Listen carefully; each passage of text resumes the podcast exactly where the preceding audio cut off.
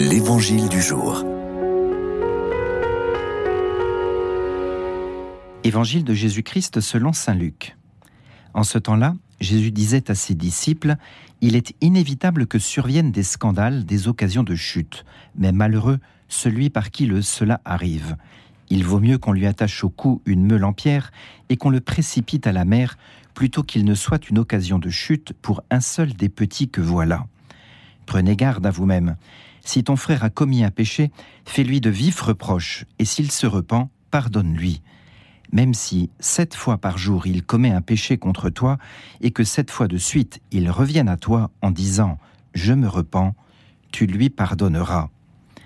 Les apôtres dirent au Seigneur ⁇ Augmente en nous la foi. Le Seigneur répondit ⁇ Si vous aviez de la foi gros comme une graine de moutarde, vous auriez dit à l'arbre que voici, déracine-toi et va te planter dans la mer, et il vous aurait obéi. Les scandales dont parle Jésus ne sont pas précisés, mais être une occasion de chute pour la foi des petits est tellement grave qu'il vaut mieux, dit Jésus, avoir une pierre attachée au cou et être jeté dans la mer. Face au scandale, au péché qui entraîne les autres à ne plus croire, nous ne pouvons pas rester inactifs la première action est d'élargir notre cœur pour pardonner inlassablement comme Dieu pardonne. Ton frère a péché une fois, mais se reprend. Pardonne-lui. Ton frère a péché trois fois, mais se reprend. Pardonne-lui trois fois. Ton frère a péché sept fois, mais se reprend. Pardonne-lui sept fois.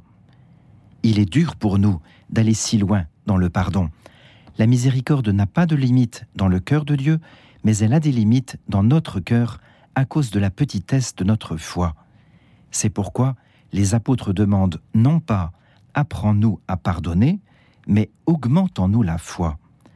Avoir la foi comme une graine de moutarde, c'est avoir une foi énergique qui développe une petite graine en un grand arbre où les oiseaux du ciel font leur nid. Plutôt que de déraciner les arbres pour les planter dans la mer, il s'agit pour nous de déraciner nos propres péchés pour les engloutir dans l'océan de la miséricorde de Dieu. Pour cela, encore faut-il avoir foi en cette miséricorde infinie. Oui Seigneur, augmente en nous la foi.